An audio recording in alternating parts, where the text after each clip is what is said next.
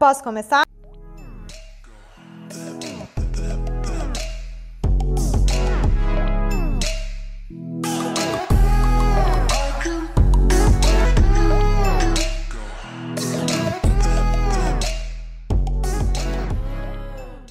Oi, eu sou Escorpião. Oi, eu sou Libra.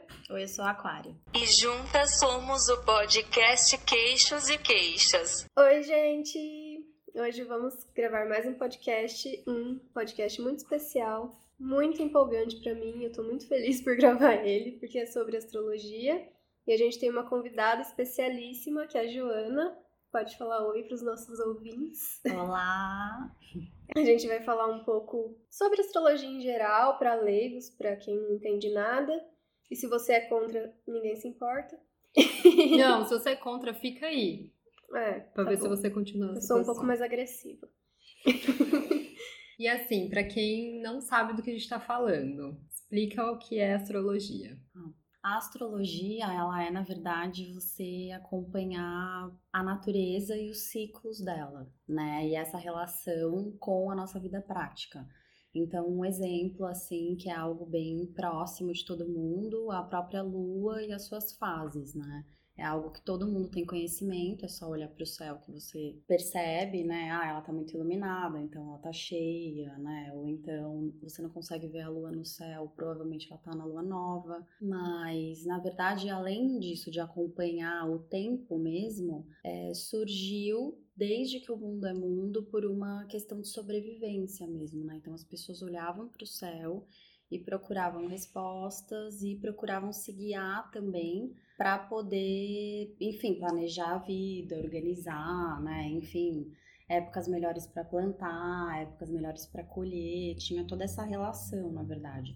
Então começou mesmo para sobrevivência e depois, com o passar do tempo, foi sendo observado que tinha uma relação de ciclos planetários. Então, por exemplo, ah, as fases da Lua duram quase de sete em sete dias. E aí, vamos supor, antigamente o céu era muito mais limpo, né, do que hoje.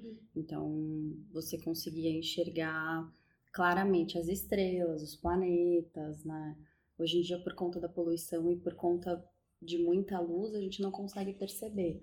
Mas muito antigamente era muito fácil, então era realmente um, um norte para as pessoas, né? Para elas se guiarem em tudo. E aí essa questão dos ciclos é isso, poxa, de, de tanto em tanto tempo a gente vê de repente esse planeta em tal posição, na constelação tal, e isso tem um impacto. Então, a astrologia é algo milenar, assim, né? Tem relatos de mais de 6 mil anos, assim, então é algo bem, bem antigo. E além dessa questão da sobrevivência, era muito isso de olhar para o céu e procurar respostas mesmo, como se fosse um lugar de meditação, né? Para contemplar e, de certa forma, se entender, todas aquelas perguntas meio filosofia, né? Da onde eu vim, tipo, quando surgiu o mundo, né? Então tem toda essa relação. É, eu sou ativista né, nesse movimento. E eu sempre falo isso que é uma coisa que eu acredito real e eu tento convencer as pessoas, não tento, se você não quer, tudo bem. Mas o que eu uso pra falar é: se as fases da lua interferem no mar, no- nos partos e em tanta coisa da natureza, por que não vai influenciar na gente, que é natureza também, né? Tipo, a gente faz parte de tudo, né? Não é porque a gente tá aqui na nossa casa de concreto que a gente não tá conectado com tudo, né? É, eu já vi gente dar valor pro negócio de cortar o cabelo na lua tal, nananã, e achar que signo é uma bobagem, entendeu? É, então. tipo, faz- é, tudo tem a mesma relação, né? É. É, com certeza. E pensar que essa, essa influência que tem, né, com as marés, né, com o mar, a gente também é na composição do nosso corpo, né? É. Tipo, é mais água, né? Então tem total relação mesmo. Uhum. E essa questão das fases da lua, né, é bem isso, do tipo, tem toda uma relação até com, com o lance da energia mesmo. Então, a lua nova, todo mês, né, a lua percorre o céu e aí ela tem essas quatro fases: a nova, a crescente, a cheia e a minguante.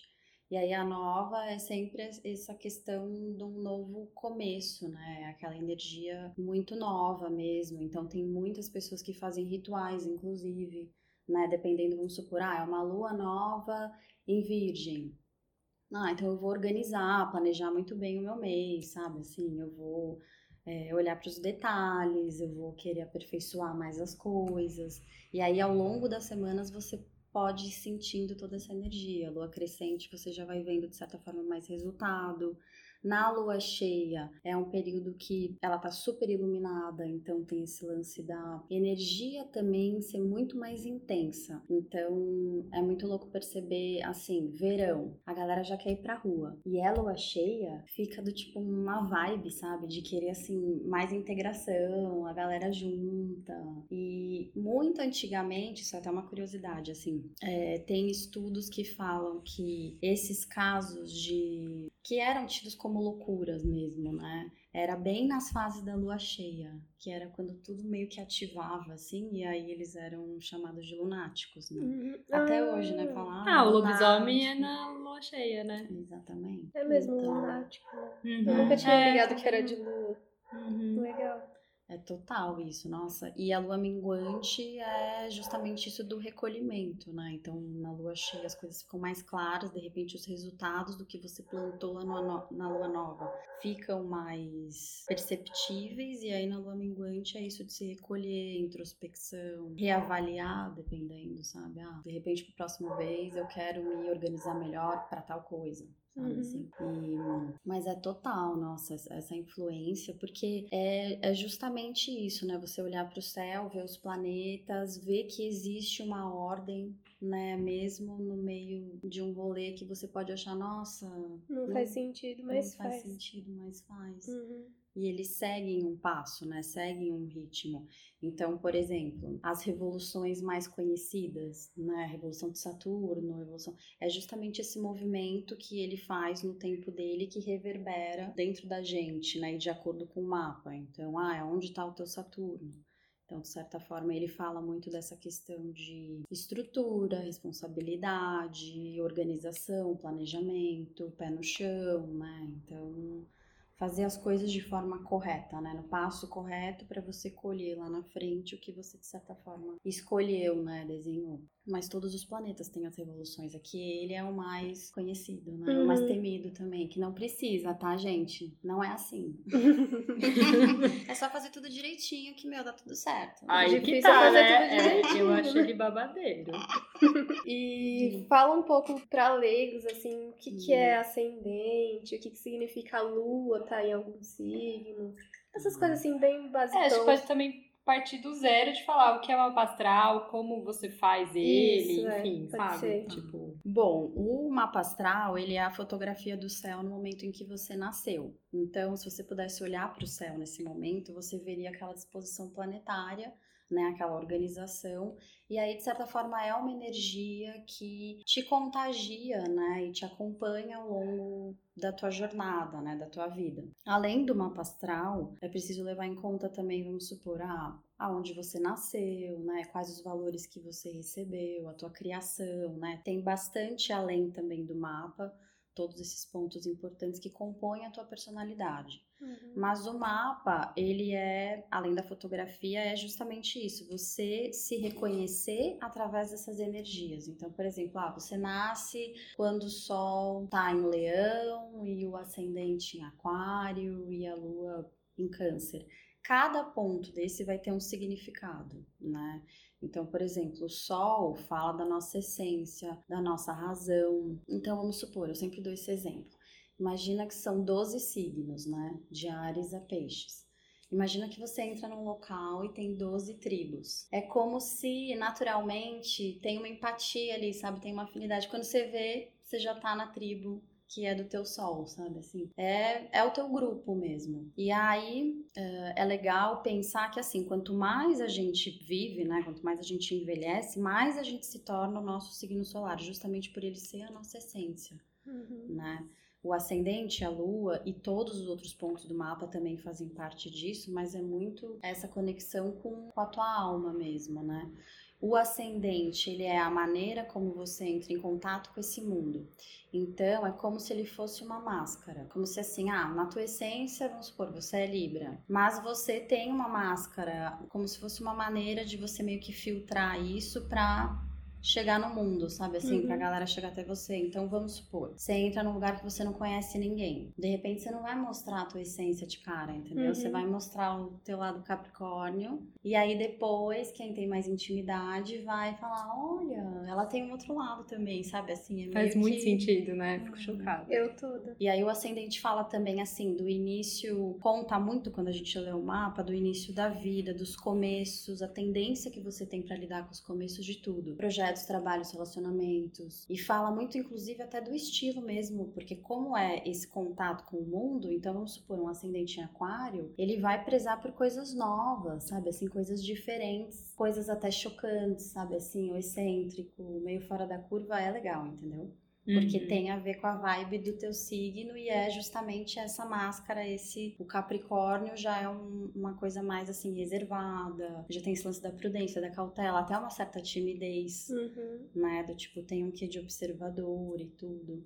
O aquário é esse lance mais da comunicação mesmo, entendeu? De... Daí depende, vamos supor, ah, tem planeta no ascendente, de certa forma isso vai meio que é, modificar também essa leitura, entendeu? Se é um planeta que vai reforçar isso da prudência, da cautela, ou é um que vai querer do tipo, ah, não, então dependendo do tipo, eu vou mostrar um outro lado. Uhum. E a lua, desses três pontos mais conhecidos, ela fala muito da nossa bagagem emocional, da nossa reação instintiva para as coisas, sabe? Assim, é algo bem inconsciente a lua. Tipo, Da parte do feminino, Uhum. né, que a gente vê da astrologia do mapa astral, a lua é realmente do tipo assim, ah, vamos supor, é também a maneira como você se sente seguro e como você promove essa segurança, né? Então, se de certa forma tem alguma situação que você não tá confortável, vai ser a lua que vai ser ativada. Então, dependendo do signo onde ela está, existe uma energia que vai ser transferida na maneira de você agir. E aí, além desses três pontos, tem os outros planetas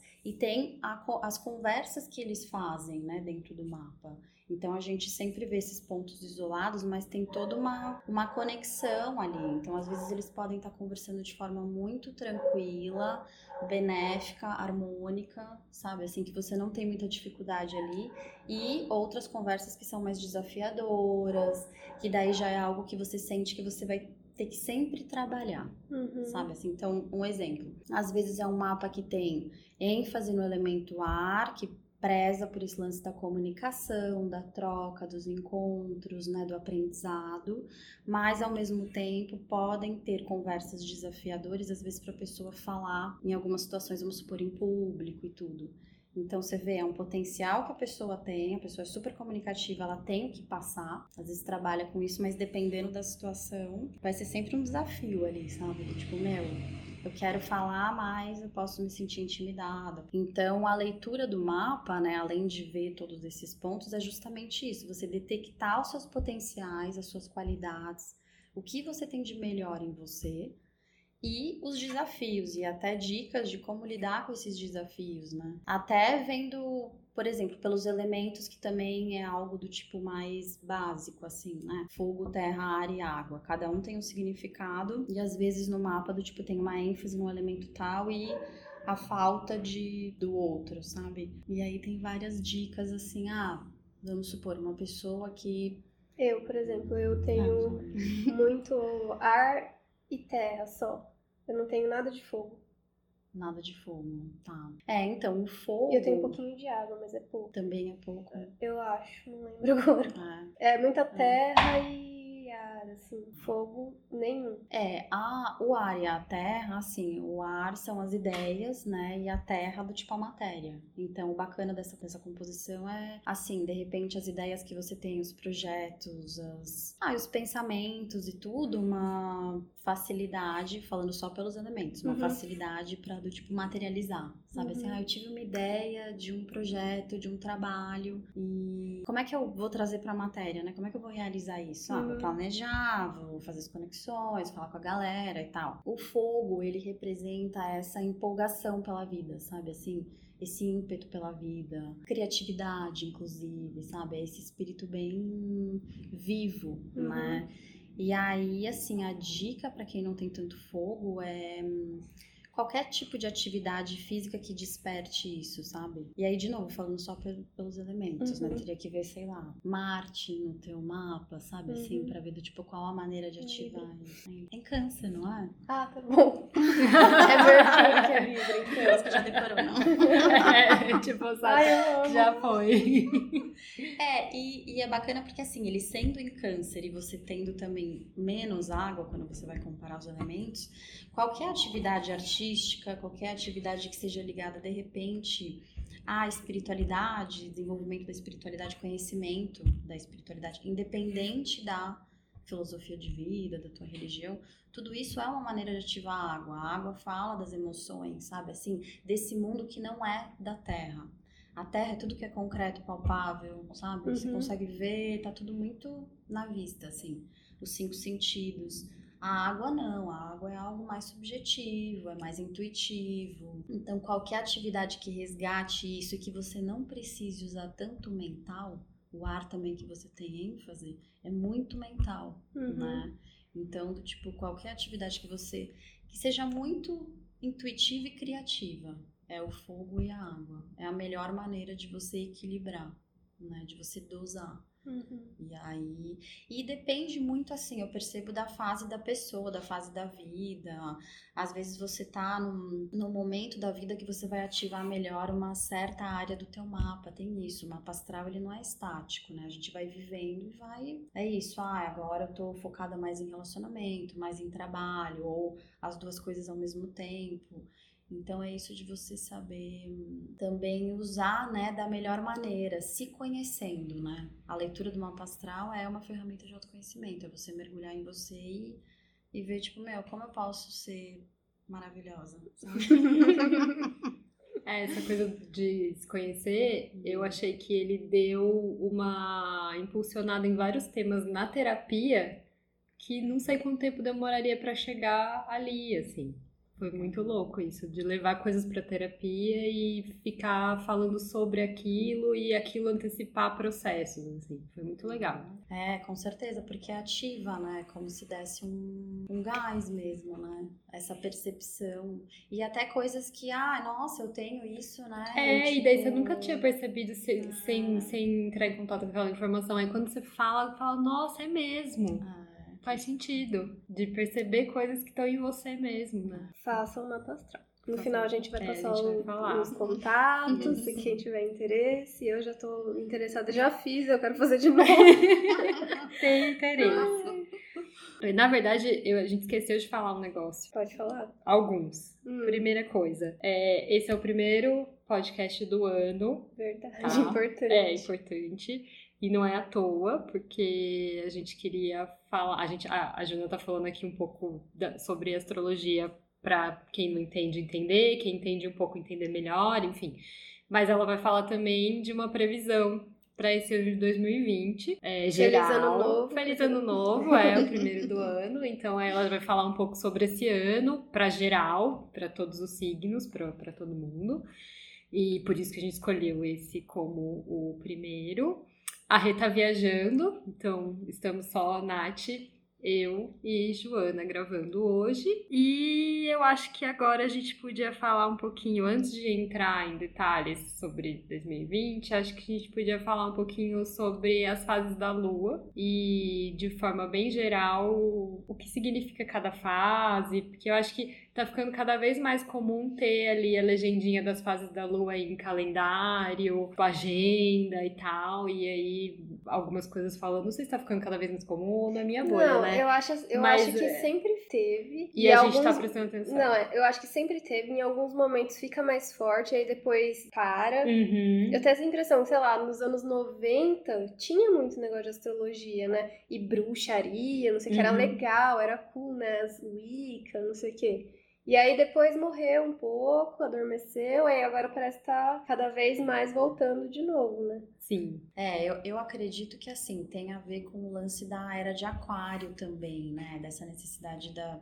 Aquário é um signo que está conectado com a astrologia por conta desse lance do, do interesse mesmo, né? Pelo, pelas relações, das coisas novas. Mesmo a astrologia sendo algo muito antigo, ela tem também um que moderno, atual e Então é como se transitasse entre esses mundos. E a galera tá procurando mesmo o autoconhecimento, né? Então é mais uma né, ferramenta bacana. Mas voltando para a questão das fases da Lua, é isso. A Lua, ela na verdade, assim, ela é o nosso único satélite, né? E ela, no seu movimento, ela, de acordo com o que a gente consegue enxergar dela também, né? Ela vai, de certa forma, mostrando muita luz, pouca luz e tudo.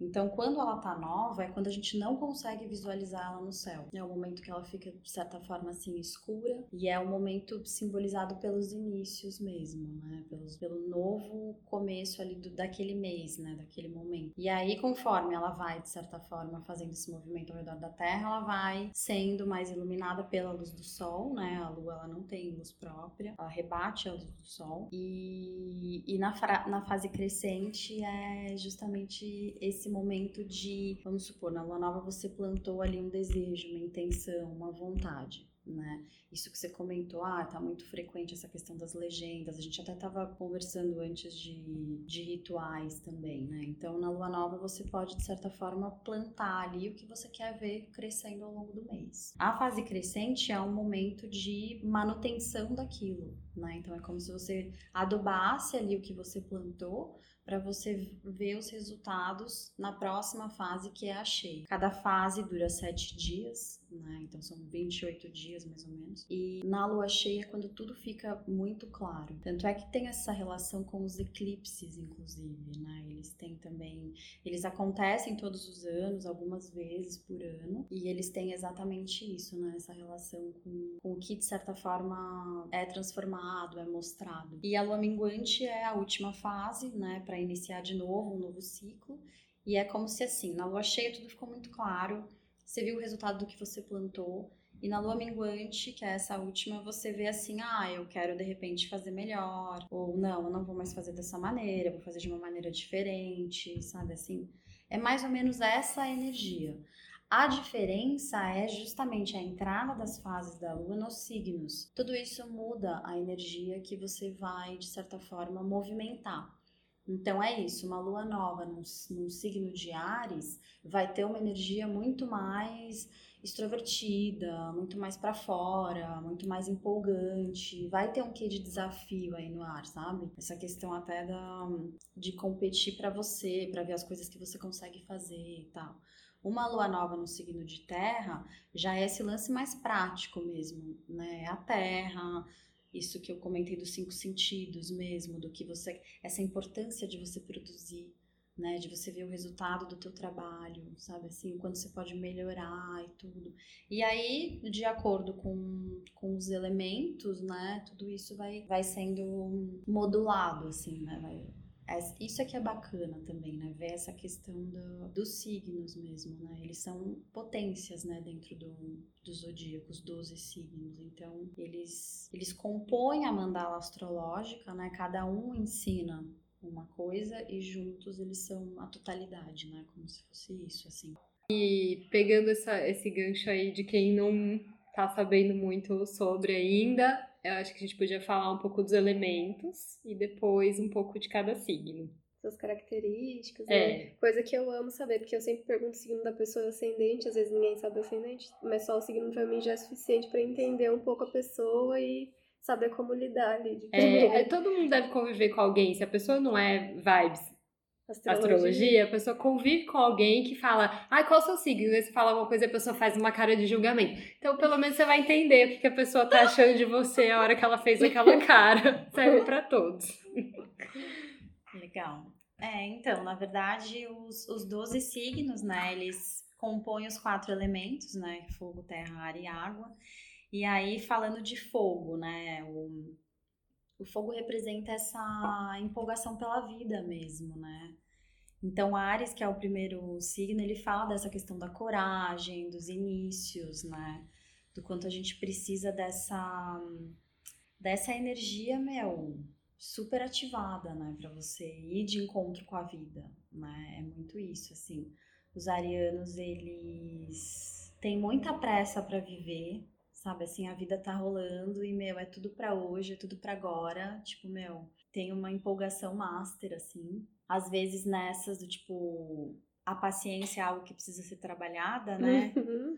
Tanto Aqui todo mundo concordando, pois pessoas arianas na família. Sim. É sempre, eu acho, eu tenho uma amiga assim, que ela é muito imediatista, assim, tipo, tem uma coisa pra fazer, ela não vai deixar pra fazer depois, e eu sou a pessoa que deixa pra fazer depois. Tipo, um exemplo bem idiota, que não tem nada a ver, não é nada tão profundo, mas uma vez a gente fez comida juntas, e aí eu falei, ah, põe água na panela, depois a gente lava. Água na panela? Já lava logo, vai deixar essa panela aí pra quê? Vai e lava! Que deixar pra depois o quê? Vai, lava logo! Então eu acho que é meio as pessoas mais imediatistas, assim, né? Quer resolver, quer fazer logo. Tem Exatamente. pressa, né? É bem isso que você tava falando. meu. É muita pressa, nossa.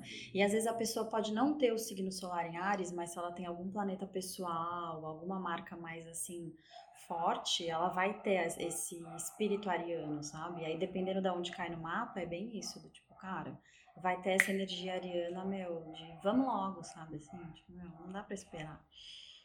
E aí é isso, né? O, o lado, digamos assim, luz e sombra, né, dos signos, esse lance das polaridades, o lado sombra do Ares é isso, essa questão, às vezes, do, do respirar fundo, né, e pensar um pouco mais no outro, né, os signos de fogo, eles são mais, assim, autocentrados, né, então tem essa questão de valorizar muito a vida, de se valorizar e tudo, então fica, às vezes, um olhar muito para si, e aí o lado a ser trabalhado de Ares é esse olhar para o outro, né? Então é isso, tipo, ah, às vezes a pessoa ela tem um outro ritmo ali, ela vai fazer da mesma maneira, mas por vias diferentes, entendeu? Isso não quer dizer que não dá para fazer dessa maneira, mas é respeitar mesmo esses, esses outros ritmos, né? E Leão, que é o segundo signo do zodíaco, do, do elemento fogo, e o Sol, ele tá, na verdade, ele é melhor amigo de Leão, né?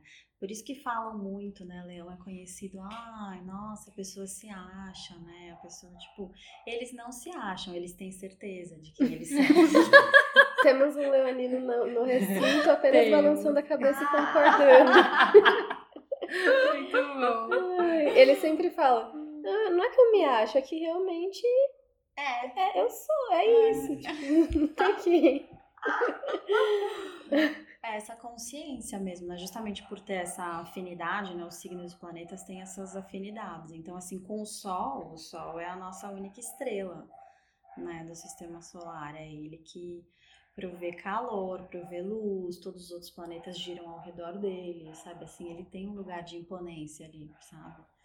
E é representado pelo leão mesmo, né? O rei da selva. Então, essa postura mesmo. De, assim, de caminhar e do tipo parecer que é dono do lugar, sabe? Assim, tem essa, essa consciência mesmo.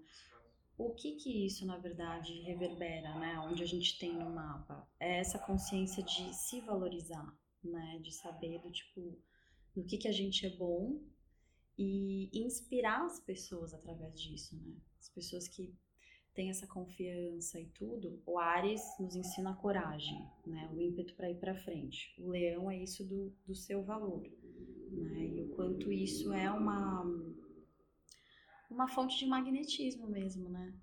Você passa por uma pessoa que, meu, vai feliz, sabe? Assim, é, é realizada, ela sabe ali no que que ela é boa. Isso inspira, né? Tipo, Uhum. E Sagitário, né, que é o último signo do elemento Peraí, rapidinho. Ah, tá. Uma pausa. Em Ares você falou que te a sombra. Eu quero É sombra de leão também, porque senão vai verdade. ficar nesse aí que é tudo perfeito. E talvez. Peraí, né, gente? Olha lá, o É. Leonino tá. Cadê a sombra do nosso diretor? Então, a sombra de leão é justamente os signos de fogo, eles são opostos complementares aos signos de ar, né?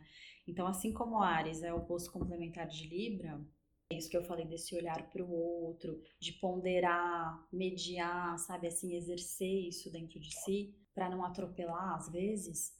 O leão é justamente isso, como tem esse olhar mais autocentrado ainda, é de certa forma, assim, dividir o palco, sabe? Dividir os holofotes, tipo, que é o oposto complementar, que é aquário. Uhum. Aquário já tem um olhar mais voltado para o coletivo, é um olhar mais para fora, né?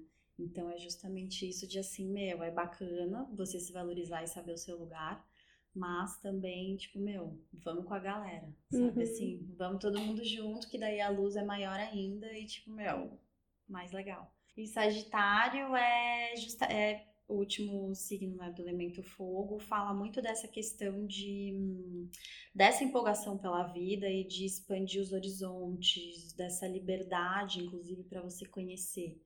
É um signo associado ao conhecimento, à filosofia de vida, às grandes viagens, né? E aí pensando viagens de todas as maneiras, né? Viagens é, geográficas, viagens, enfim, através de um livro, né? Através de um conhecimento.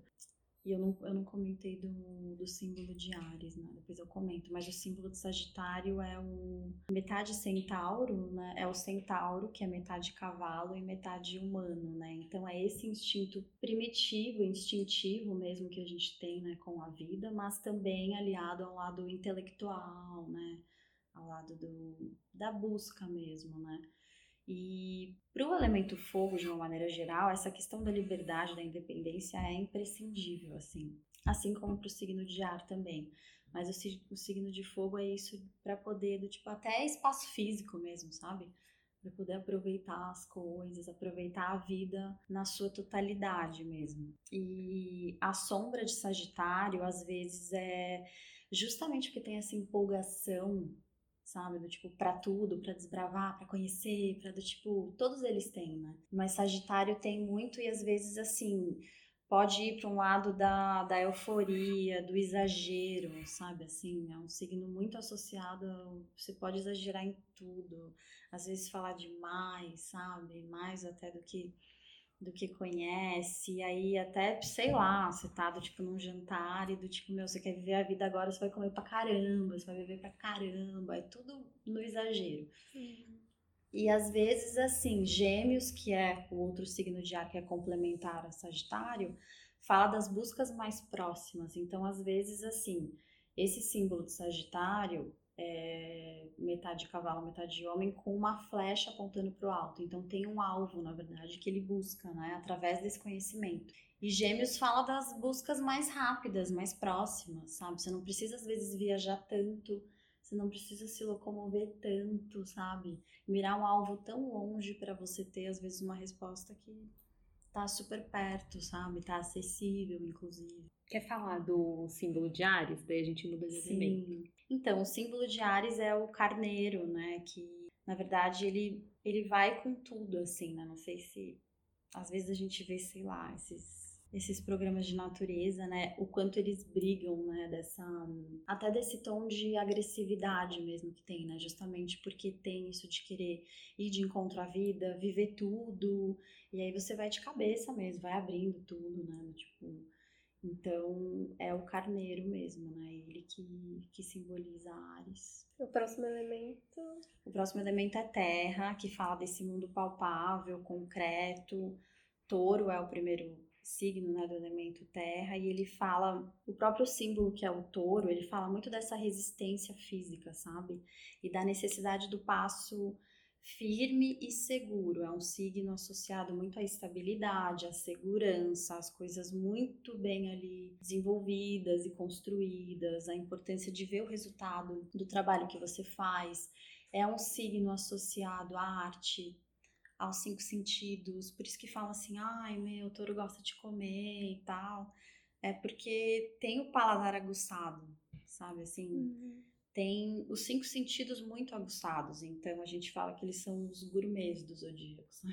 O meu sogro é taurino e ele gosta muito de comer e ele ele é empolgante assim ouvir ele falando sobre comida que às vezes a gente do Thiago sempre fala a gente tá comendo alguma coisa tá almoçando e aí fala ai nossa um dia eu comi um frango assado sei lá qualquer coisa ele nossa frango ele começa a pensar na outra comida e ele começa a salivar tanto quanto.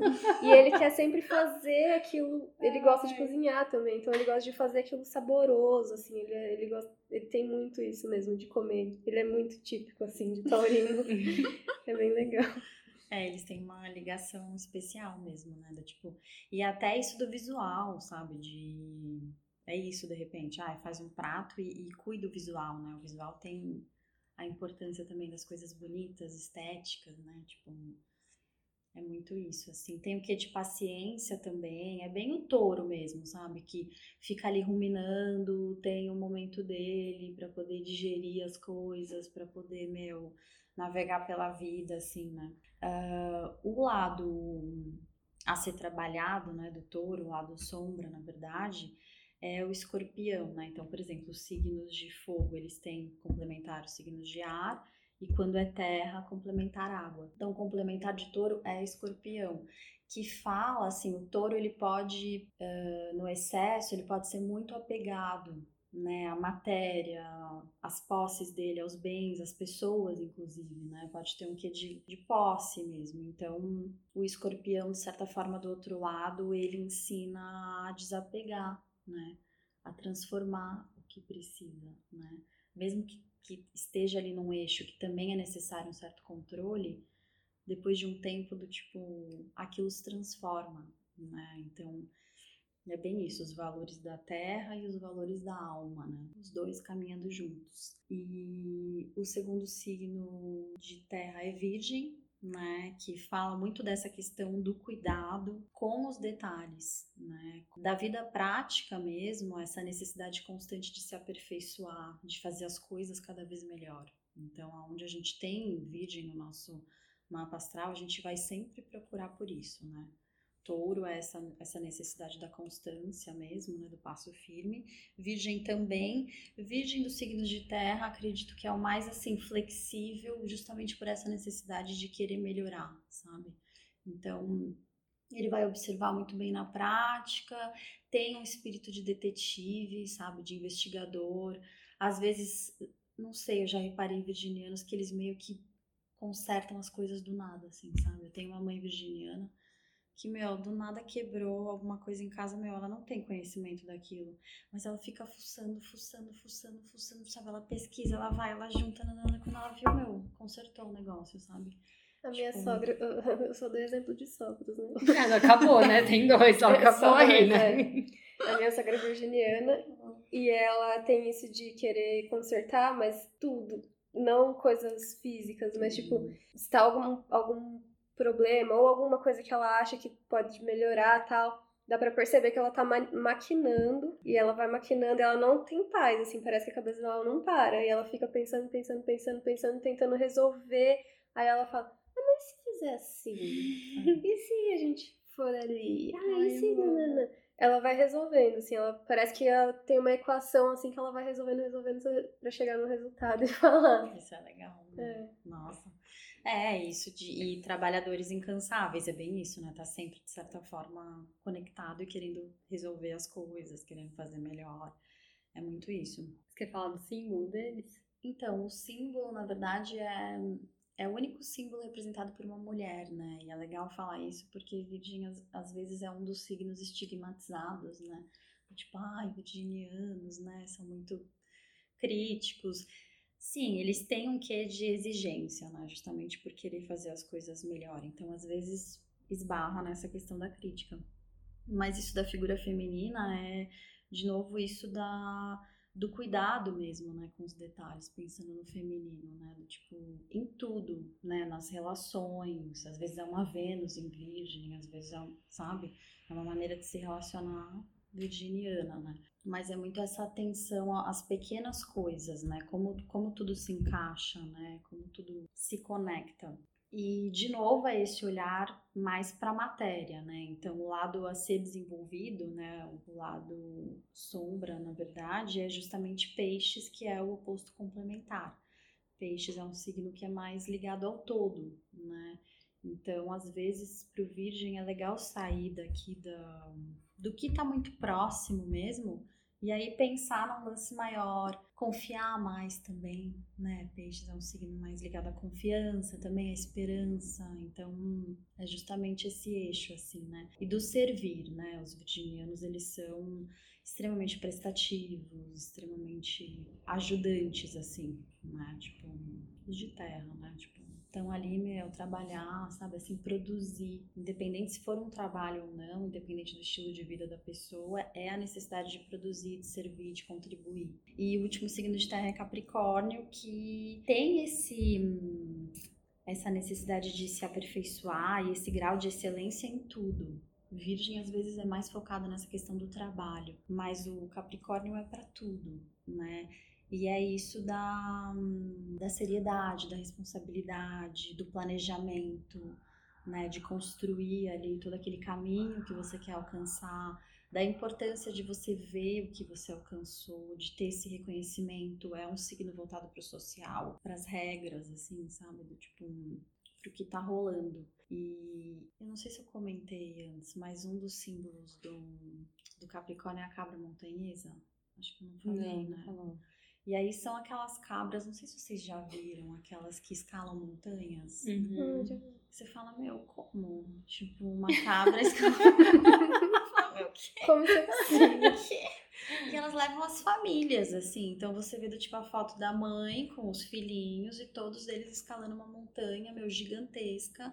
E assim, o objetivo de vida deles é escalar aquela montanha e chegar lá no topo. E para isso, de novo, a questão da, da estabilidade, né? O quanto é importante as patas estarem bem seguras para eles trilharem muito bem, para eles não caírem, e da persistência, né? Da força de vontade, porque eles se alimentam do que tá ali no caminho. Eles vão, de certa forma, vivendo com, com o que dá, assim, né? E são extremamente resistentes, os signos de terra, assim, né? São muito resistentes, assim, fisicamente, inclusive se tem, vamos supor, um ascendente, se tem, do tipo, reforça muito isso. Essa resistência para trabalhar, para realmente, às vezes, ir até o limite, né? E o lado sombra, né, o lado a ser desenvolvido do Capricórnio, é justamente o oposto complementar, que é Câncer, né? Que é outro signo de água. E eles dois falam muito do eixo do cuidado, né? Então, assim, Câncer vai lembrar Capricórnio tipo assim, tá, beleza, então tem esse lado prático, né? Você tem ali todo o caminho que você quer traçar, mas o que, que te motivou a isso, né? Qual foi o sonho que, de certa forma, te levou a querer seguir esse caminho, né? Então, às vezes, sair ali da, da praticidade e mergulhar dentro de si mesmo, né? Das emoções, do significado. É, agora é outro elemento, né?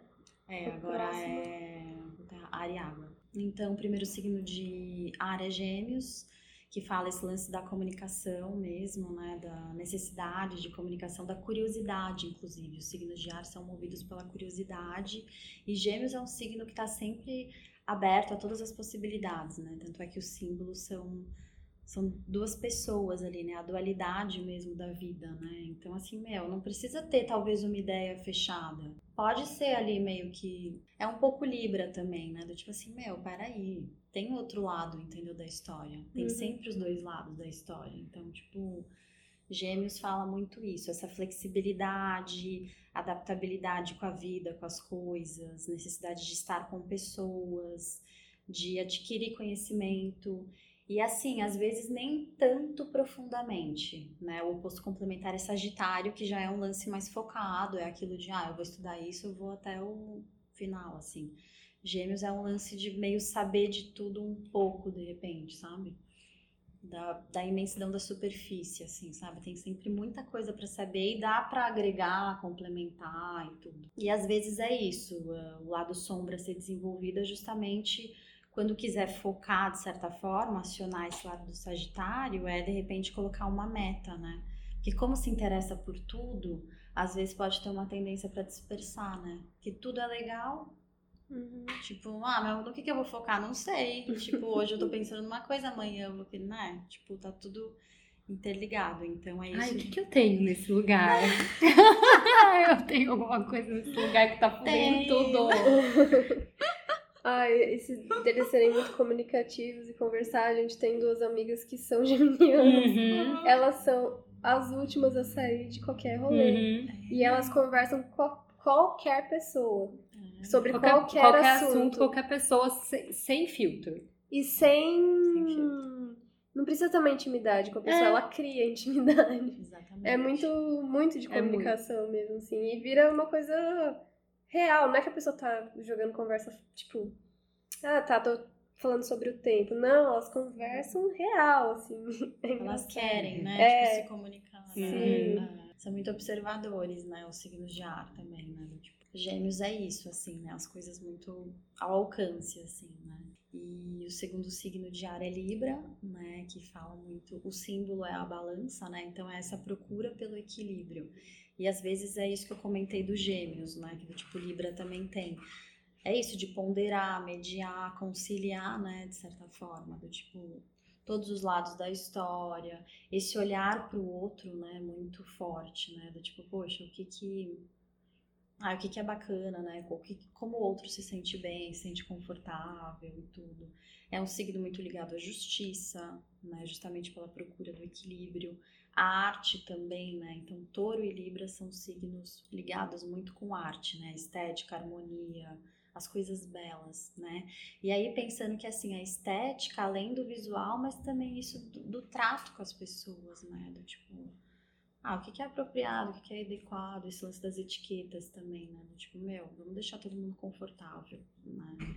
E o lado a ser desenvolvido, o lado sombra de Libra, é o Ares, que pede de certa forma assim, você tá olhando muito para o outro, mas olhe para si também, né? Se coloque também em primeiro lugar em muitas situações é importante isso, né? Para você, de certa forma, não se doar, não ficar só naquele olhar para o outro. Uhum.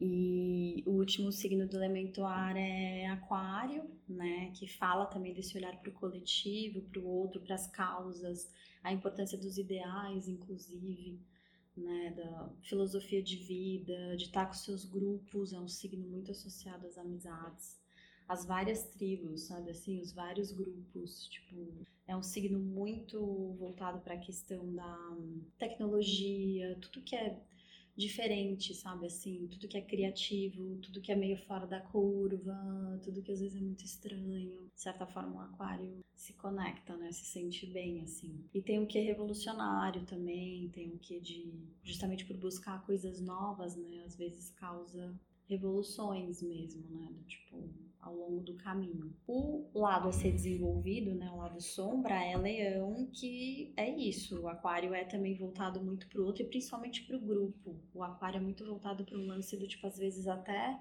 o longe é mais fácil de lidar do que o que está perto. Então, assim, o leão, como posto complementar dele, fala assim, meu, mas se valoriza também, sabe? Se coloque também em primeiro lugar, é, saiba do seu lugar também, se aproprie dele, inclusive, né? Pra daí, do tipo, o equilíbrio rolar melhor, assim, né? De certa forma. E o símbolo é o aguadeiro, que na verdade é um homem despejando do tipo água, né, de um cântaro assim, e aí simboliza muito isso do conhecimento, né, justamente porque por ser um signo que também busca o conhecimento das relações humanas e tudo, de entender as pessoas, é de distribuir isso para as pessoas. Muito próximo, né? É, é, é, é muito engraçado isso. É, acho que a gente tem uma, uma impressão errada se for pensar, sei lá, pensar escorpião, que é um, um bicho, né? E você vai pensar logo que é de terra, né? É, o mais óbvio é. é. que seja de terra, e na é, verdade é de água, né? Sim. É de tem, água. Uma, tem uma relação? Não. não. A relação é com as características e não com o é, símbolo, né? Exatamente. Eu lembro que eu fiquei chocada quando eu descobri que escorpião era de água. Porque, tipo, ah, tem alguma coisa errada. Super água, nossa. Os símbolos de água são bem legais também. Que é o câncer de escorpião e peixes, do tipo é muito massa. Então, falando dos signos do elemento água, né? O primeiro é câncer e ele é simbolizado pelo caranguejo, né? Que vive entre a terra e a água. Então, ele fica, de certa forma, ali entre o mundo prático e também o mundo dos sonhos, né? Da, da emoção, da intuição, que é esse lance da água, né? É um signo que é muito voltado para o cuidado também, para o acolhimento, né? Então procura segurança, né? É exatamente como o caranguejo, né? Que de certa forma ele, ele fica tateando aonde ele se sente seguro para daí sim ele meio que avançar. Tanto é que ele anda meio de lado, né? Mas o, os cancerianos eles procuram isso, né? Além de promover, eles procuram esse vamos por assim, esse vínculo familiar aonde eles estejam, né? A família é algo muito importante, né? Porque tem toda a história, tem todas as tradições, tem toda a origem, né? Tem toda a memória. Falam que é o signo que tem a melhor memória do zodíaco. Eu falei do touro, né? Que são os gourmets, né? São... E câncer é tido como. Eu tenho uma avó canceriana, meu. Ela lembra de coisas assim, ó. Tipo, ela conta, sei lá, a história da vida dela. Então, tipo, detalhes, sabe? Umas coisas, meu, muito da história, tipo, com a família, a importância da família, sabe? As irmãs ali, enfim. E ele, ele nos ensina muito essa questão da intuição, de você se conectar com as suas emoções, né? Os signos de água, eles, de certa forma, são os que mais entendem né, as emoções e eles percebem muito bem as atmosferas dos ambientes, né? Então, assim, de pessoas, de situações, de lugares, justamente porque está além desse mundo prático. Então, às vezes é isso, ah, sei lá, entrei num lugar, não me senti muito bem, sabe?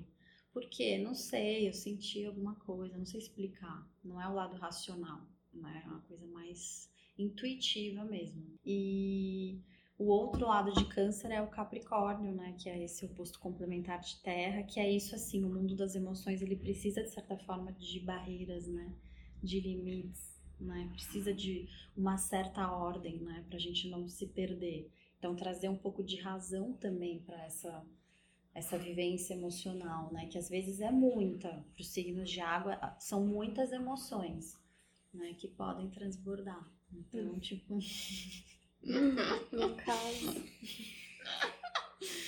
E hum, o segundo signo de água é escorpião, né? Que fala sobre a importância da intensidade emocional, né? Do envolvimento com tudo, com todos. Mas também a grande lição são as transformações, né?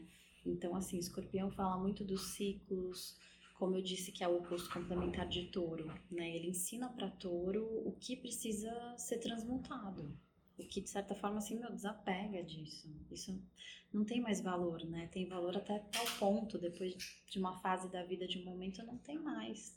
Então, assim, é um signo que os signos de água, eles são muito doadores, assim, né? Eles são muito, justamente por eles conectarem, entenderem tudo, eles doam, ajudam, né? Tem esse quê de sensibilidade muito forte.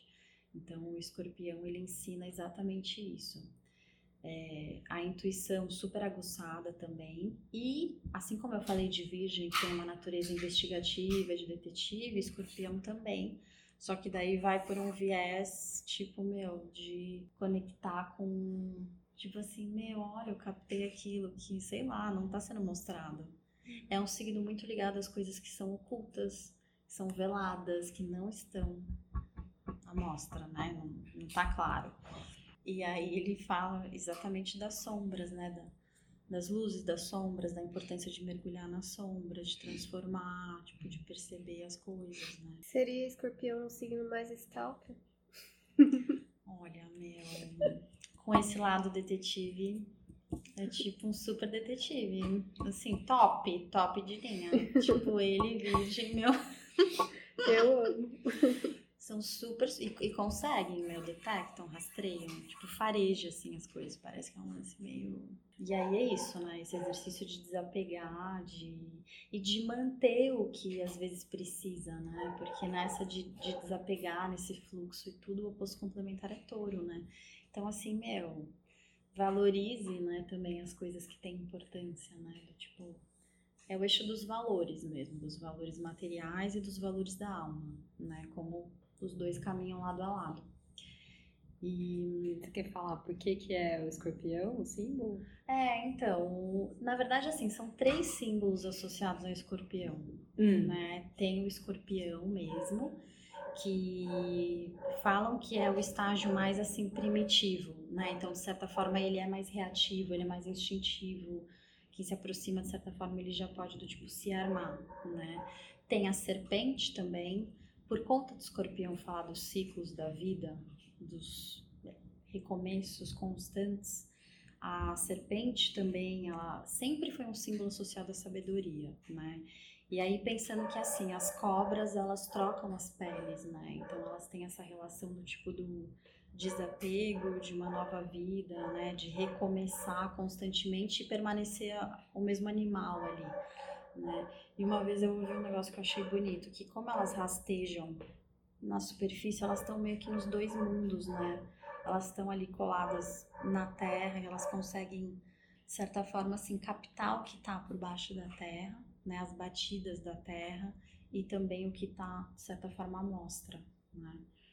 Esse é o segundo símbolo. E o terceiro é a águia, que dizem que, assim, no nível do, do escorpião, assim, de evolução, os, os signos têm, de certa forma, evolução né, dentro deles.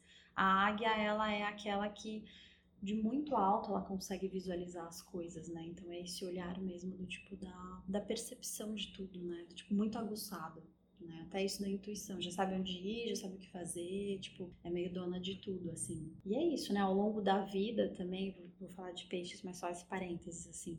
Ao longo da vida é isso da gente ir se apropriando de todas essas qualidades dos nossos signos, né? Dos nossos ascendentes, da nossa lua, né? Tipo, para ver assim o quanto a gente consegue evoluir dentro de tudo que eles oferecem, né? O quanto é rico também, e dependendo do que a gente está vivendo, o quanto que a gente consegue integrar na nossa vida. E peixes, que é o último uh, signo de água e último também do zodíaco, né? Ele fala dessa importância da síntese, né? Da conexão. Então, como ele fecha a mandala, ele de certa forma abraça todas essas energias, assim, né? E fala muito também é um signo voltado para o coletivo, fala da esperança, dos ideais, dos sonhos, da inspiração. É um signo ligado às artes também, né, para esse lance mais transcendental, assim. É, essa questão da doação, inclusive, né, esse lado do tipo de ajudar realmente quem precisa, né, dar a mão mesmo. E os símbolos são dois peixes, né, conectados pela boca, nadando em direções opostas. Então é justamente isso também do tipo da conexão até com o zodíaco, né? Do tipo começa, roda, termina, começa, termina e aí um ciclo constante, né? E essa essa questão da sensibilidade também, da intuição, muito intuitivos, muito perceptivos com tudo, né?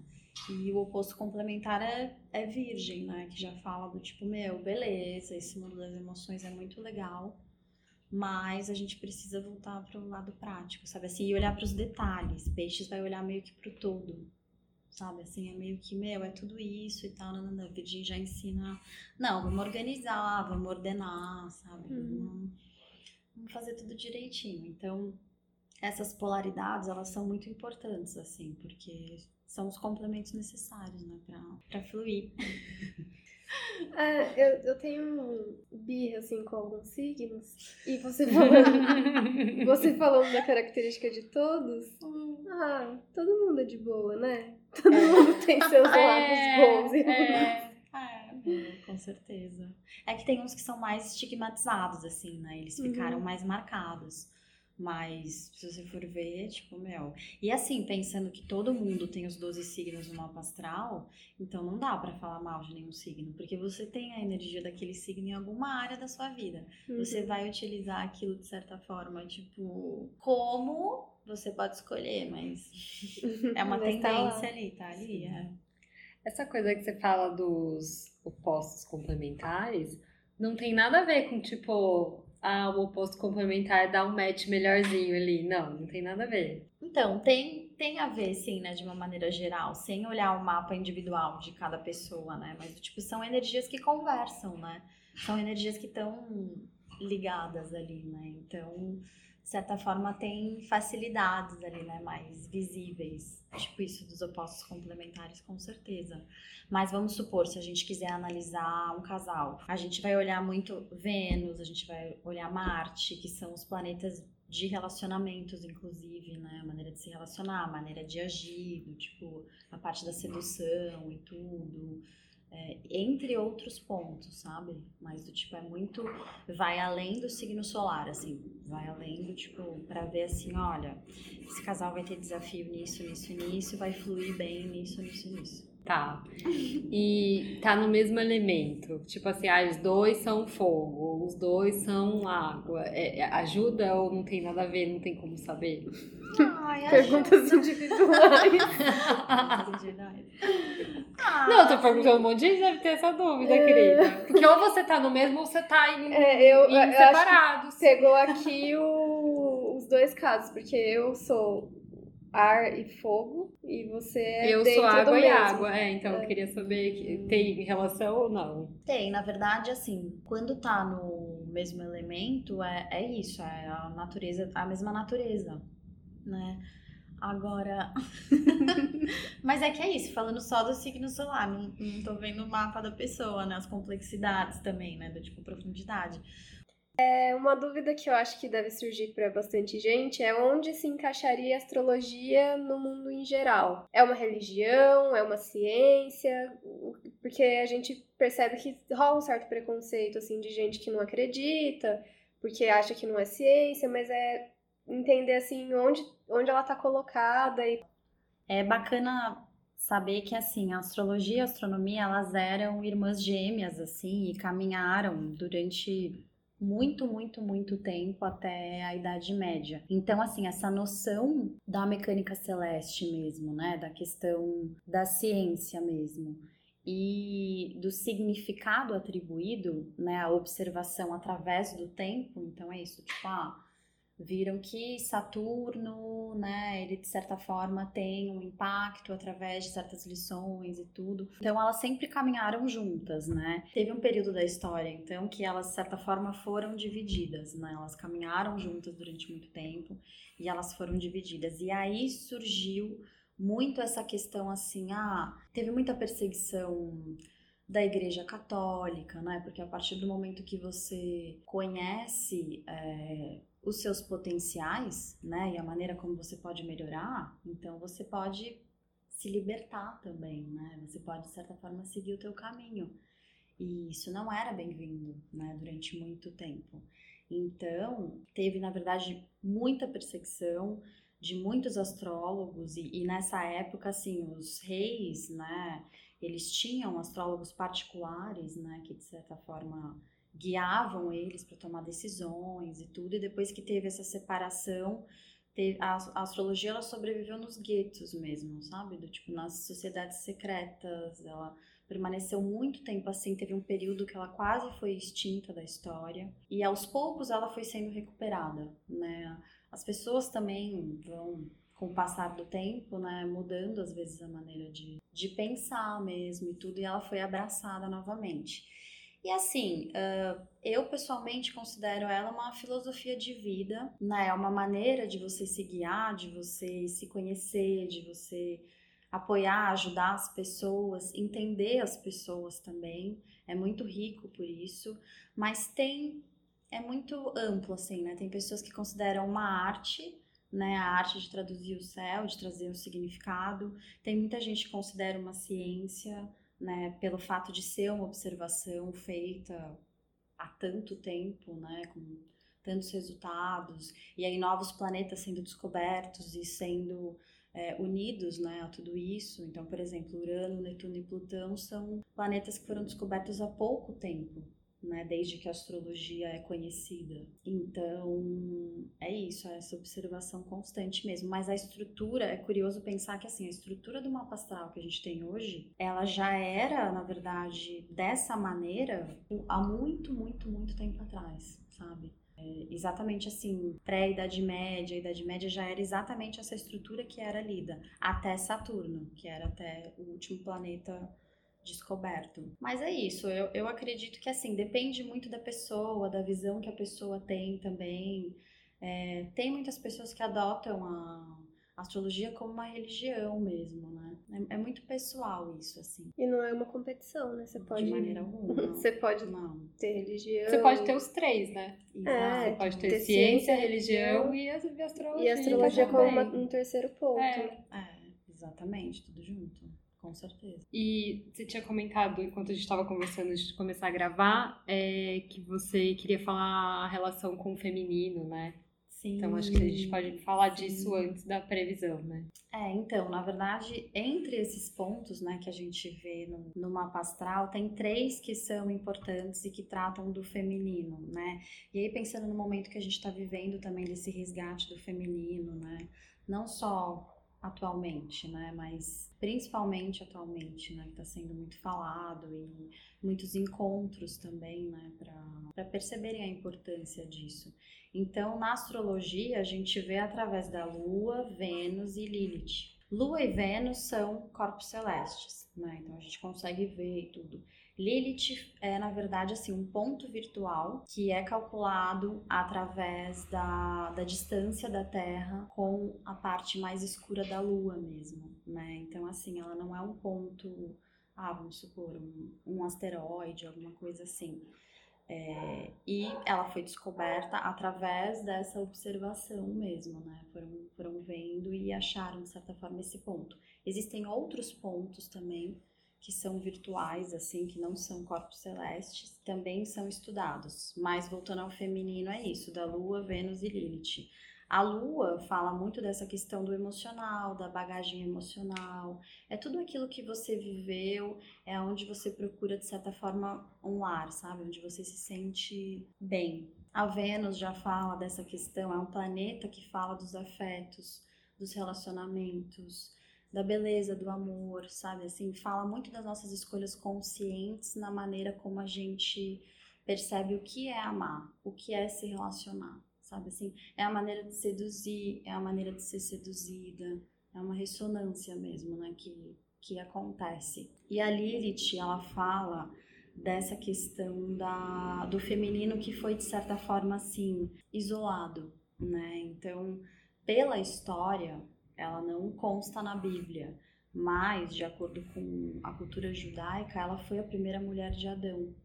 Né? E na Bíblia a gente tem conhecimento que foi Eva. Uhum. Então, assim, ela na verdade vivia bem com, a, com Adão, né, de acordo com as regras e tudo, e teve um momento que ela quis, de certa forma, ter mais espaço, colocar mais as opiniões dela e tudo, e, e não foi aceito.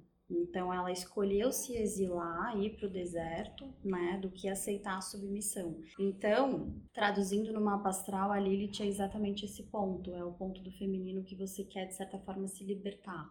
Então, além do emocional que você procura, o afeto, o acolhimento, o aconchego que é a lua, a maneira de você amar, sabe? Assim, que é a Vênus, a maneira de você se relacionar. A Lilith vem para pedir uma liberdade, né? Pedir uma independência, pedir ali, de certa forma, um espaço para poder se expressar. Então, esses três pontos, eles caminham juntos, né? E, de novo, pode ser que no mapa eles estejam de uma maneira harmônica, né? De uma maneira mais fácil de perceber, de integrar na vida, como podem ter desafios entre esses três pontos. E aí, a partir do momento que você tem esse conhecimento, é como integrar, né? Porque às vezes você vai, de certa forma, querer uma liberdade ali, uma coisa que não é tão segura ou confortável, sabe? Assim, você vai ter que, de certa forma, ter algum comportamento ali para poder acessar aquilo. Mas eu percebo, assim, que é, é muito bacana ver esses, esses três pontos e o quanto eles fortalecem, independente se é mapa de homem ou mulher, né? É o feminino dentro de todo mundo e o quanto é importante acolher essa energia, né? Legal, eu não sabia. Eu tô chateada que eu não, não sei minha Lilith. Eu também Vamos não. ver agora. Eu não lembro. Aliás, eu não lembro nem É que naquela da, época eu não tava, eu tava só observando a Lilith, porque como ela é Tá. mais, digamos assim, complexa, eu comecei a eu fiz várias oficinas assim, sabe, do tipo para poder entender melhor, né, Pra poder compreender melhor e aí integrar na leitura, sabe, Tá. assim, para ter mais. Tá. É, não, não, eu não sei, não tenho a menor ideia. de Mas a onde tá. gente vê. Vamos falar de 2020, então? Sim! Amo, eu amo previsões. É Tá. a minha parte preferida. Eu acho que falando em previsão, acho que tem uma outra coisa também que rola um preconceito, e eu tinha, inclusive, é, que nosso diretor aqui mencionou pra gente falar, que é ah, essas, essas previsões muito genéricas que a gente vê em revista, às vezes, sei lá, no, no metrô, tem ali na TVzinha do metrô e tal, que é muito, tipo, parece que qualquer frase que você sorteia cabe pra todo mundo e todo mundo pode se identificar com aquilo. Aí eu queria que você falasse um pouco sobre isso, assim. Porque eu acho que muita gente tem essa impressão em relação ao tema. Sim. Né? Tipo, ah, eu não acredito nesse negócio de signo, porque, tipo, assim, qualquer coisa. É, na verdade, assim, esse horóscopo diário, né, que a gente vê, ou às vezes mensal, ele é realmente algo mais geral. Então, assim, sabendo da profundidade que é um mapa astral, você vai ver do tipo uma, uma parte, né? Uma parte que é importante, porque é sempre o Sol, né? O signo solar. Mas, assim, tem muitas outras coisas acontecendo. Só pensando nos trânsitos planetários também tem, tem muito mais coisa, né? Que é colocada. Então, assim, o mapa astral, ele é um horóscopo individual, sabe? E é do tipo assim, esse horóscopo diário que a gente vê no metrô, nos jornais e tudo, é também, só que de uma maneira mais abrangente. Mais abrangente. E pode ser que as outras coisas influenciem tanto que aquilo nem é... vai ser tão percebido, né? No é. seu... Exatamente, porque às vezes é legal ler assim, o signo solar, o ascendente, justamente porque tem esses outros pontos. É bem isso, do tipo, é... mas é um geralzão mesmo. Ele é, ele não é assim, ah, às vezes é isso, né, do preconceito, ah, é uma besteira, do tipo, mas ele é o que tá mesmo no céu, só que de uma maneira mais compilada, sabe assim? Uhum. É isso. Então vamos. Quer explicar um pouco sobre o que você vai falar de 2020? Assim, tipo, é uma previsão geral do, do momento, né? Não é vinculado a nenhum signo. Acho que você pode explicar melhor que eu. Sim.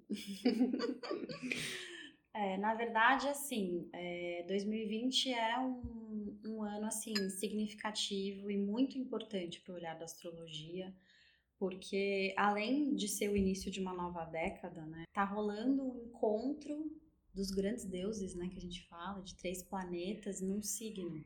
E são três planetas fortes, né? Todos eles são fortes, têm seus significados, mas esse encontro é muito forte, né? E é Plutão, Saturno e Júpiter no signo de Capricórnio.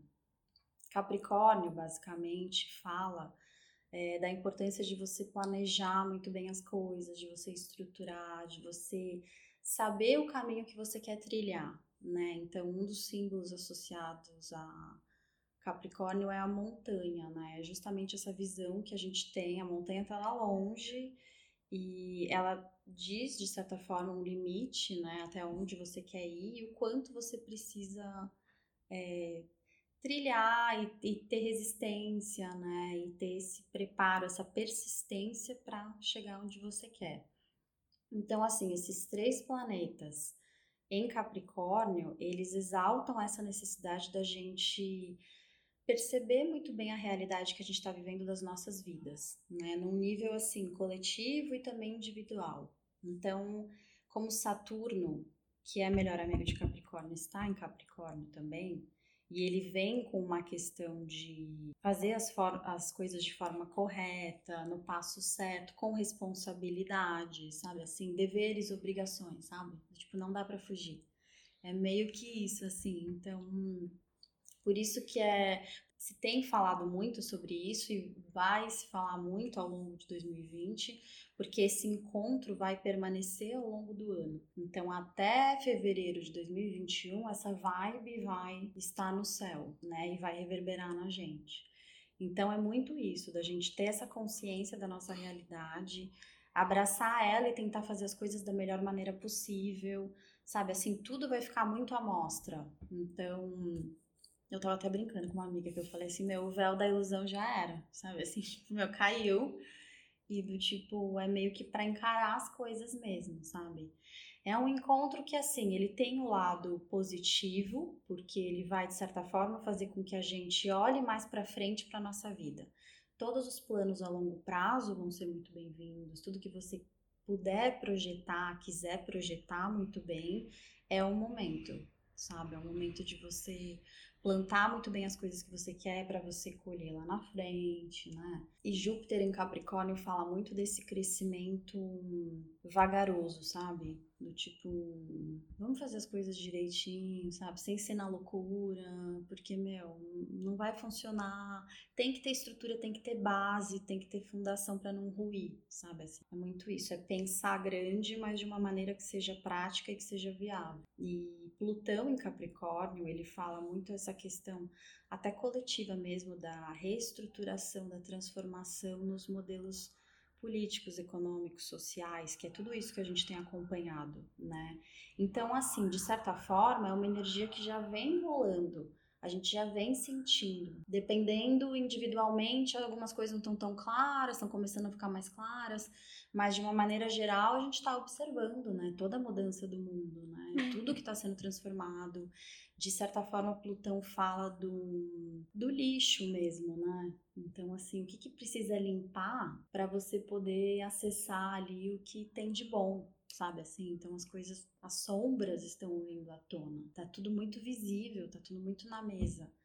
Então, o lado positivo é que nada mais está escondido, né? Você, consegue ver tudo. O outro lado é saber lidar com tudo isso, né? Estruturar muito bem. Então, o meu conselho, assim, é planejar muito bem a vida, planejar as coisas que você quer, não fugir da realidade, não fugir dos deveres, das obrigações que precisa fazer, sabe? E tentar andar num passo correto, assim, tentar, de certa forma, manter o mínimo de ordem dentro do que você se propôs, do que você trabalha. É muito isso, é uma energia de terra, né? Então é essa importância de concretizar as coisas. É uma, uma lição, assim, de maturidade, né? Porque Capricórnio fala muito isso, dessa relação com o tempo, né? O tempo traz a maturidade, traz a vivência mesmo, né? A sabedoria, tipo, de olhar para as coisas, ter mais paciência, né, na maneira como fazer tudo, como entender a vida também. E da persistência, tem uma questão de persistência, de força de vontade, de impulso, sabe? De querer fazer as coisas, ver dar certo. Então é muito isso. Vai ter o lado desafiador, mas também tem o lado que fazendo tudo direitinho dá tudo certo, sabe? Intenso, intenso. Intenso, é. é. é. Trabalhoso. Trabalhoso. É, Capricorniano. É. é isso aí. É, fiquei meio com medo. Não, sem medo. Até porque, assim, pensando que a gente ter acesso a isso é uma maneira de você ter mais consciência, né? Imagina, do tipo, às vezes, pessoalmente, a pessoa tá passando por algo bem intenso por conta desse trânsito, né? Todo mundo tá. Mas quando você tem uma consciência melhor, você fala, meu, beleza, vai, vai ser esse tempo mesmo, o que, que eu posso fazer com essa energia? Esses ciclos planetários, até falando da previsão do ano, né, que faz parte do atendimento astrológico, é exatamente isso, né? São oportunidades do céu para você crescer, para você, de certa forma, prosperar, né? Desenvolver ali. Então, é justamente isso, tipo, eu acho que vai ser um grande ano. Eu acho que vai ser tudo isso, assim, por mais que seja doloroso, por mais que seja desafiador quando as coisas estão muito à mostra, coisas que não são confortáveis, coisas que às vezes a gente não quer lidar e tudo, é melhor no fim das contas, né? Porque de certa forma você consegue remexer ali, você consegue reciclar, transmutar. É bem uma palavra de Plutão mesmo, né? Tipo, ressignificar todo aquele cenário, sabe? Assim, como cada um vai saber, né? como escolher, mas eu acredito que vai ser um grande ano, vai ser um ano muito importante para a história mesmo, para o mundo mesmo. Até arrepiei. Meu Plutão em Capricórnio é. E eles juntos, né? Acontece de quanto em quanto tempo ele? Nossa, a última, o último encontro faz séculos e séculos, assim. Por isso que é muito importante esse hum. encontro. É, a gente faz mapa astral das pessoas e tal para entender melhor. Tem mapa também de outras coisas, por exemplo, empresa ou sei lá, uma cidade ou coisas. Quando ela nasce, isso influencia no, no acontecimento, como ela vai, tipo, como estava o céu influencia no desenvolvimento dele, dessa coisa como um todo também ou só para pessoa? Com certeza, além das pessoas, então, por exemplo, a empresa, país mesmo, cidade. Por exemplo, a cidade de São Paulo, ela tem um mapa de nascimento Sol e o ascendente é Aquário. Então é muito isso da, das várias tribos, né? São várias realidades vivendo. Você vê só pela Paulista, né? Sei lá, você caminha pela Paulista, você vê tudo, né? E, e essa conexão, essa rapidez, essa necessidade de novidades mesmo. Então, sim, tipo, o mapa astral, ele tá além só das pessoas, né? Tipo, hum. Ai, amei essa informação de São Paulo. Sim, eu também. É muito, São Paulo é muito aquariano. Né? É muito aquariano, né? Muito, é muito fofo. É muito aquário mesmo. A variação, por exemplo, você dá o horário que você nasceu. Qual é o grau de variação? Então, por exemplo, assim, se eu nasci meio-dia, ou meio-dia e um, meio-dia e dois, meio-dia e três. A partir de quanto a modificação do céu impacta, sabe? Porque, por exemplo, ah, qual é a probabilidade de uma pessoa ter o mesmo mapa que eu? A pessoa tem que ter nascido na mesma hora, no mesmo lugar, Com certeza. no mesmo dia. Sim. Certo, só que daí assim, no mesmo minuto pode ser que nenhuma criança tenha nascido, mas tipo, dois minutos depois no mesmo hospital. Então, qual é a variação? Então, na verdade, essa variação, mesmo parecendo bem pequena, ela pode ter um grau de importância na leitura. Então, vamos supor, um ascendente que está 28 graus, 29 graus, ele está quase na transição, né, ali, é de 30 em 30, né? Então, do tipo, a gente analisa ali as duas energias dos dois signos, mas tem uma diferença. Vamos supor, se você lê um ascendente que tá a 28 graus de peixes e um que tá a 0 graus, 1 grau de Ares, sabe? Hum. Tipo, mesmo que seja perceptível, que seja mais sutil, tem do tipo uma diferença. E assim, às vezes, na hora do registro mesmo que a criança nasceu, pode ter tido alteração de alguns minutos que pode influenciar tanto na leitura do mapa quanto na previsão. Aí quando eu faço a, quando eu peço os dados para a pessoa para fazer a leitura do mapa e da previsão, eu peço também alguns eventos da vida da pessoa que você vai olhando como um relógio mesmo, e de certa forma essa técnica ajuda a apurar melhor o horário da certidão, porque pode ter tido alteração. Então, por exemplo, na minha certidão está registrado 4 e 15, mas eu fiz a retificação e deu 4 e 11. Tem um pouco de diferença, principalmente no ascendente, que faz diferença mesmo, sabe? Na leitura, no significado e tudo. Então, sim, esse pouco pode fazer diferença. Tá, entendi. Coisa de minuto já pode É. ter rolado uma modificação. Legal. É, isso era uma dúvida que eu tinha, porque é isso, eu pergunto, eu perguntei meu pai, perguntei pra minha mãe, aí ficou essa coisa, daí eu lembro que quando a gente fez, você perguntou É. várias questões, eu acho que eu até comentei com você que tinha uma, uma diferença ali de opinião do meu pai e da minha mãe, Sim. e aí, tá. Quem Deu- ganhou? Seu, seu pai ou sua mãe? Eu acho que minha mãe, Hum. eu acho. Agora eu não lembro mais, mas acho que minha mãe que ganhou. É porque às vezes as pessoas gravam assim, ai, nasceu no horário do almoço. O horário do almoço, qual que é o horário do almoço? Hum. Exato. Né? Tipo, ah, foi mais ou menos três da tarde. Exato. Tipo, às vezes é muito, né? É. Então, a dica pra quem quer fazer o mapa da criança é ficar ali prestando atenção. A hora que sair, você já fala, meu, que horas são e Não, não, eu vou, esquece. parir, eu vou parir de relógio. Isso. É pra não ter erro. já tipo, fica É, lá. minutos. É. né? Tem que estar alinhado, tudo certinho pra não ter erro, eu acho.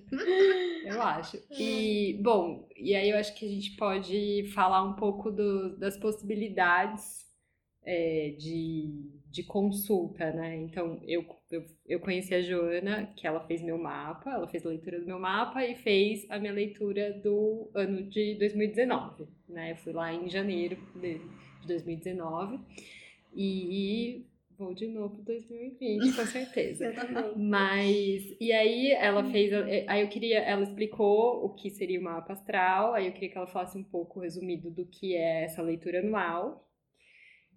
É, e, Quais outros tipos e, e quais são as outras possibilidades? A gente consegue fazer a, a avaliação do casal e compatibilidades e tal. Então, como que é isso? É, uma dúvida que eu tenho também de consulta é se tem alguma coisa é, de previsão mais focada, assim, ah, eu quero saber mais do trabalho nesse, nesse período, nesse ano. Se tem isso também. É, na verdade a previsão ela é um norte mesmo para o ano, né? Então são tendências, né? Assim como o mapa, que de certa forma são guias mesmo, né? E aí em todas as áreas da vida, e é isso. Se a pessoa já tem algo específico, então vamos supor, ah, 2020 eu quero abrir a minha empresa, sabe? Ou eu quero é, tô com um projeto e tudo, vou concretizar esse projeto, vou começar uma parceria profissional, enfim, qualquer assunto é bacana a pessoa trazer também, porque daí eu olho com mais cuidado, com mais atenção para isso.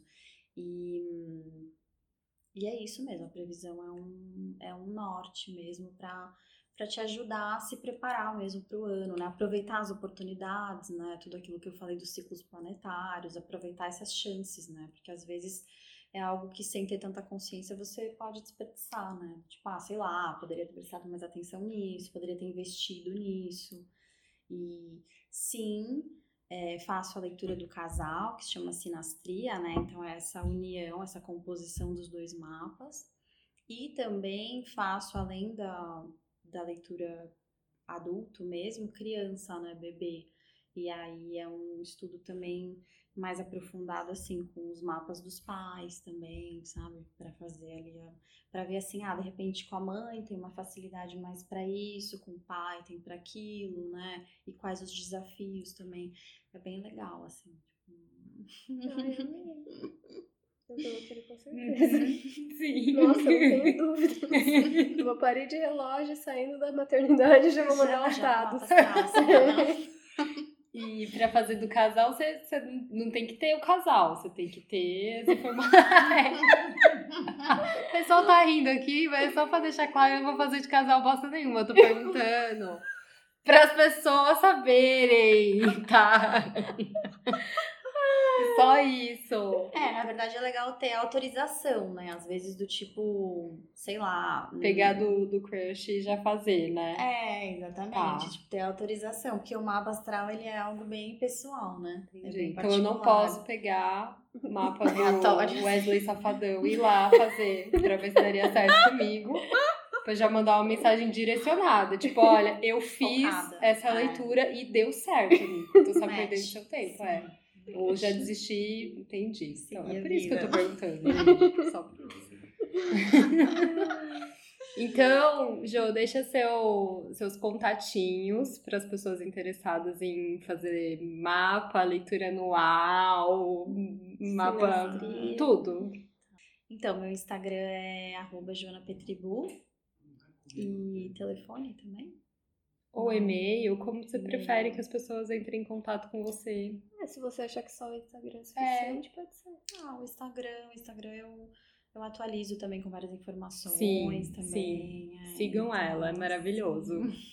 A gente também vai marcar ela no. Isso, é. Vocês entram lá no, no nosso Instagram que vai estar tá lá a fotinho com ela pra vocês verem a carinha dela e o arroba. E aí vocês podem ver as coisas que ela, que ela posta.